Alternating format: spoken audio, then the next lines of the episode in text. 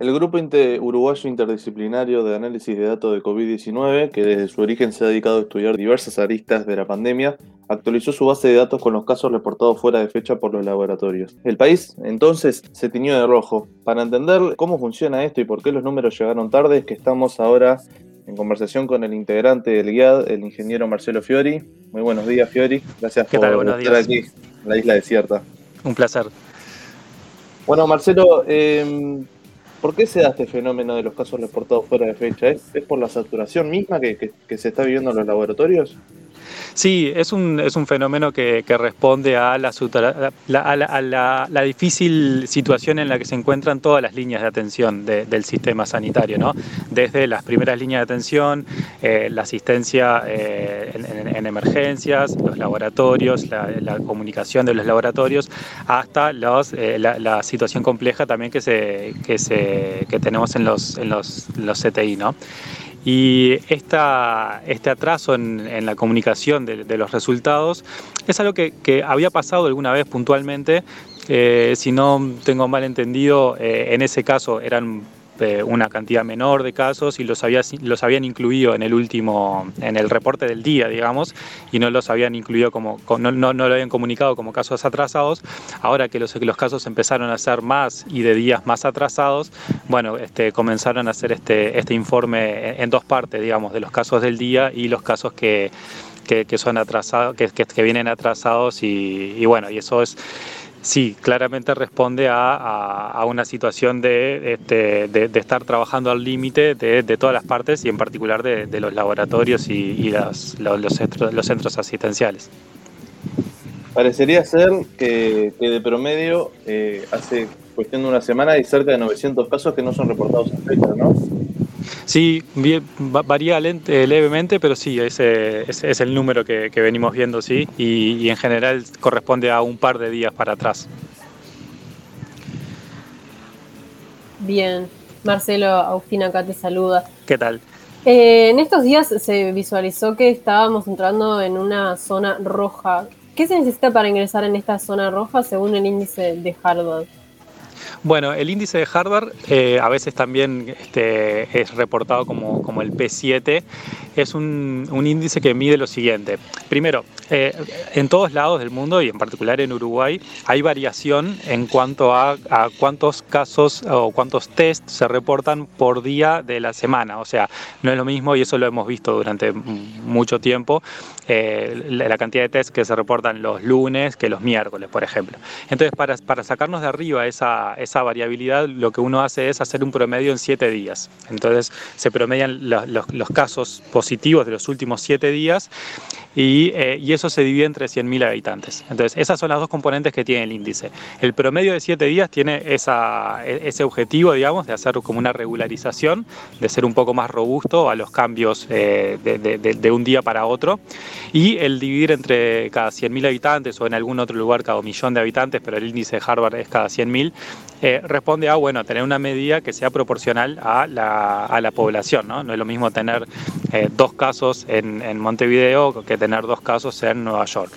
Entonces, ese número se, se, divide en franjas y cuando ese, ese, índice pasa de cierto umbral, que es este 25 en el caso de, de, la zona esta del índice rojo, es que bueno, que, decimos que estamos en una situación de, bueno, que, que pintamos de rojo el, el, país o el departamento. En este caso estamos, eh, están todos los departamentos, si no me equivoco, este, por encima de 25, algunos muy por encima de 25 y, a nivel este, de país también estamos este, en ese en ese rango.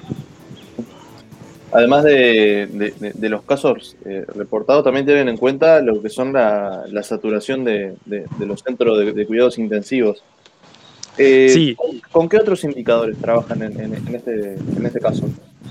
Bueno, la, la página del guiado lo que tiene son este, todos los, eh, los indicadores que se pueden acceder de forma pública, ¿no? Hay algunos otros eh, datos que no están disponibles, hay algunos que son eh, publicados de forma cada dos semanas en los informes de epidemiológicos del, o en los boletines epidemiológicos del Ministerio de Salud Pública, como por ejemplo la cantidad de, casos positivos por el fecha de inicio de síntomas y no por la fecha de resultado de test, que es lo que se ve en, los informes que, que publica el SINAE diariamente.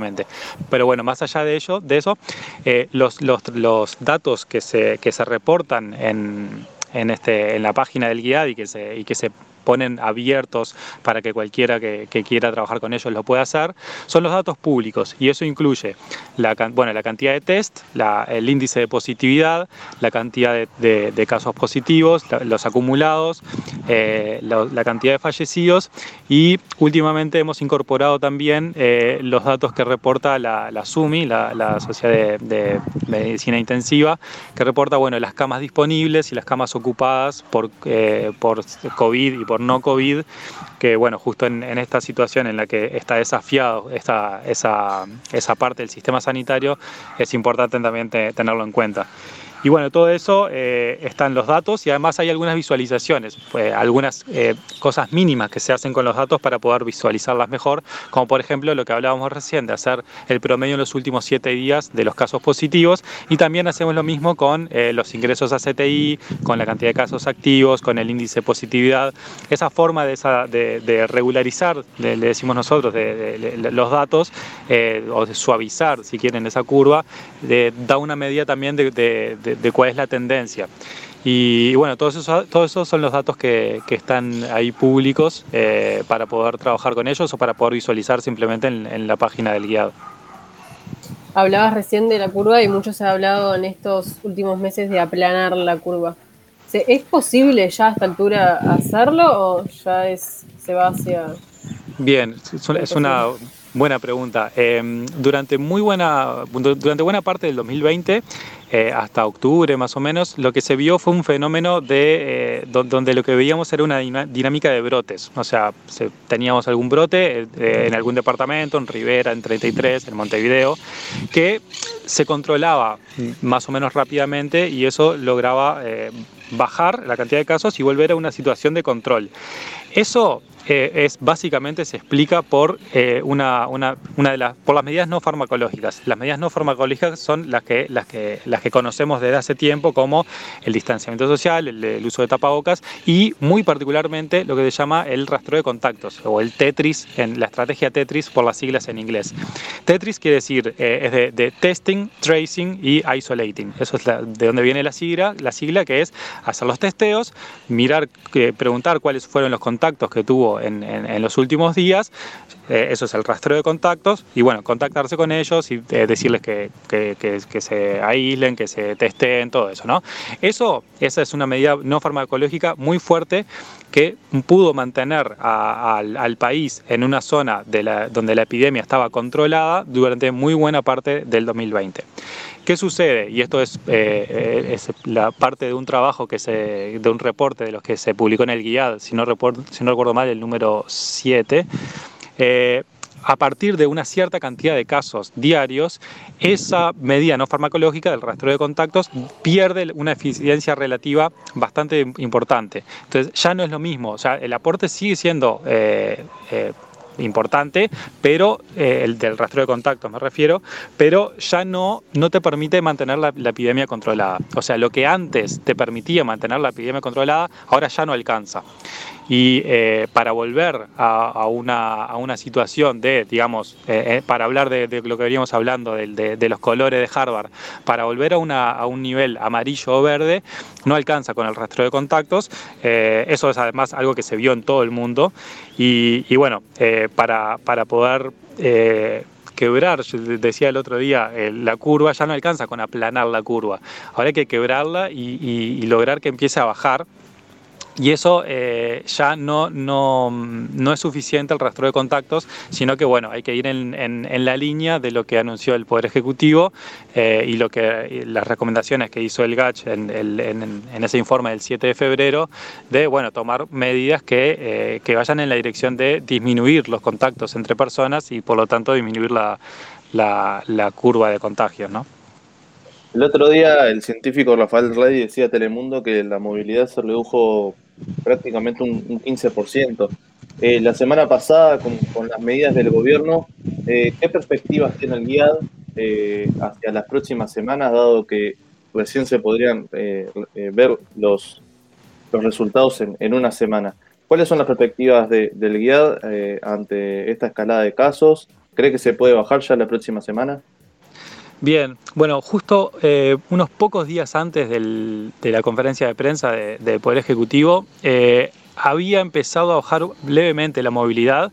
La movilidad tuvo más o menos, esto lo que, voy a hablar ahora es eh, mirando datos públicos de algunas empresas de, telecomunicaciones como Google o Apple que publican bastante regularmente cómo fue la movilidad en, Uruguay, por ejemplo, en todos los países, y lo dividen en ciertas categorías que no, no viene al caso, pero por ejemplo están el trabajo, comercios no esenciales, movilidad residencial, bueno. Entonces, nosotros veníamos trabajando con monitoreando también esos datos desde hace tiempo. Y lo que hace es, este, el, índice este que publica Google, es tomar como referencia una fecha que es de febrero de 2020, o sea, prepandemia. Entonces, lo que mide es cuánto, cuánta movilidad más o menos hubo respecto a febrero de 2020. Lo que se observó en marzo y abril de 2020 fue una caída brutal de la movilidad del orden del 60-70%, que eso fue cuando, bueno, este, todos nos asustamos y nos quedamos en nuestras casas.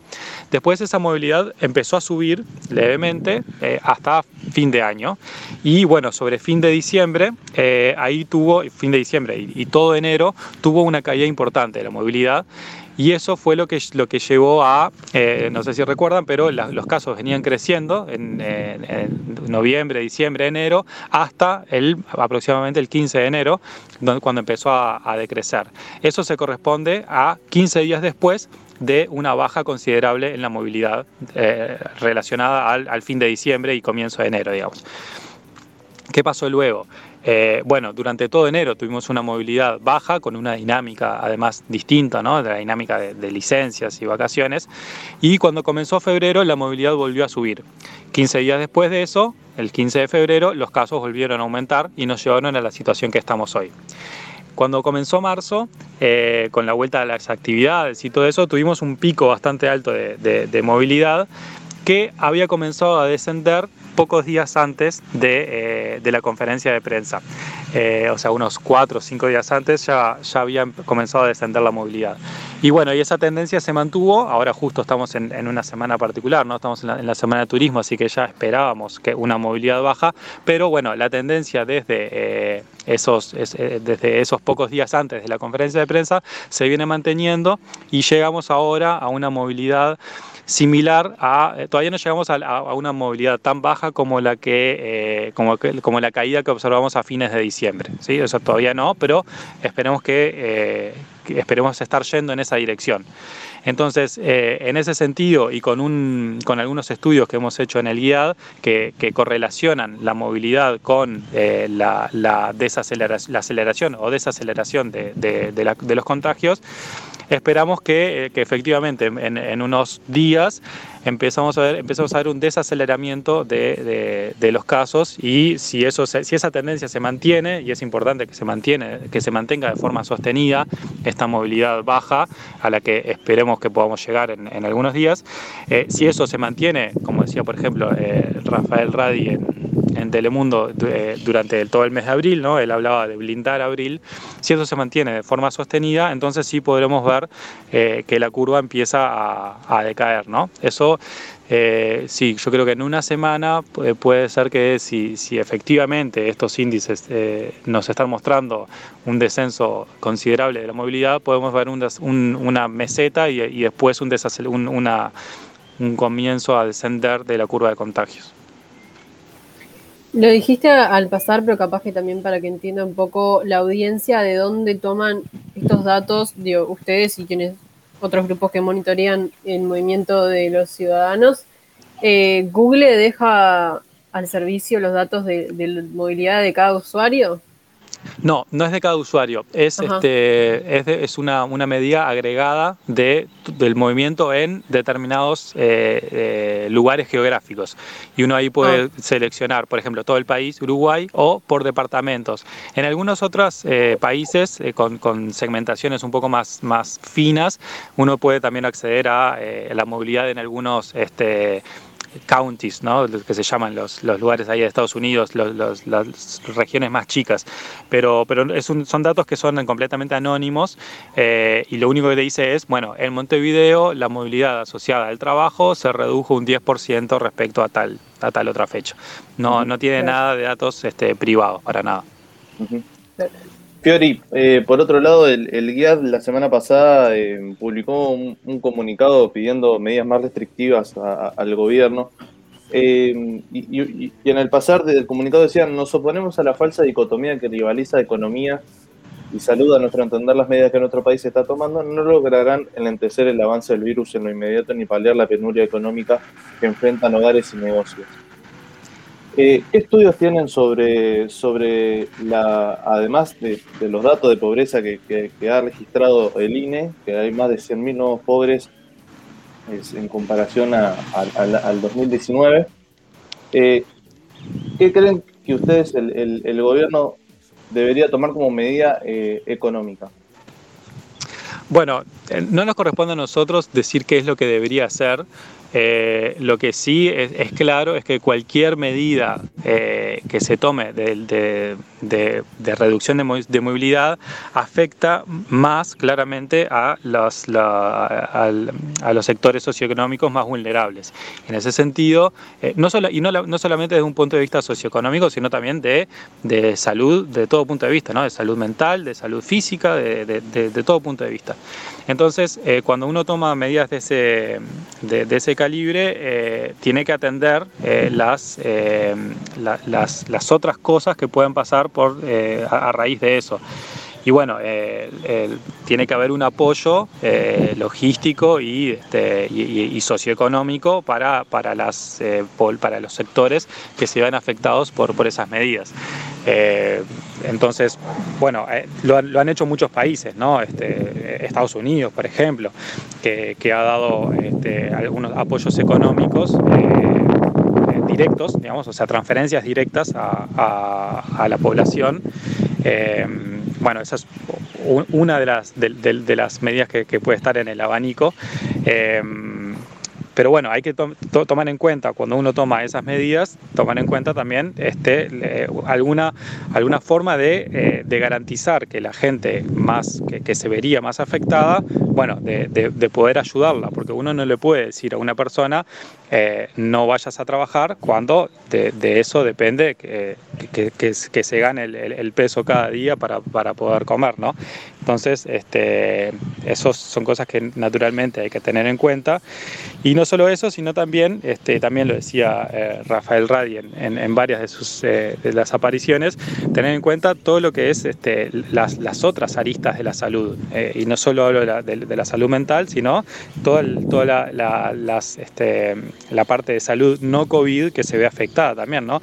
Ahora, por ejemplo, eh, con, con, con, el desafío que está sufriendo la, la, el, CTI por, por, los ingresos a, terapia intensiva, eh, han tenido que suspender, por ejemplo, cirugías programadas. Todo eso, todas esas, eh, toda esta situación afecta de manera directa o indirecta también en, bueno, eh, toda la parte de salud mental y salud no COVID y ni que hablar la parte socioeconómica.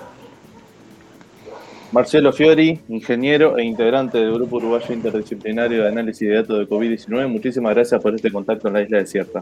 gracias a ustedes por la conversación.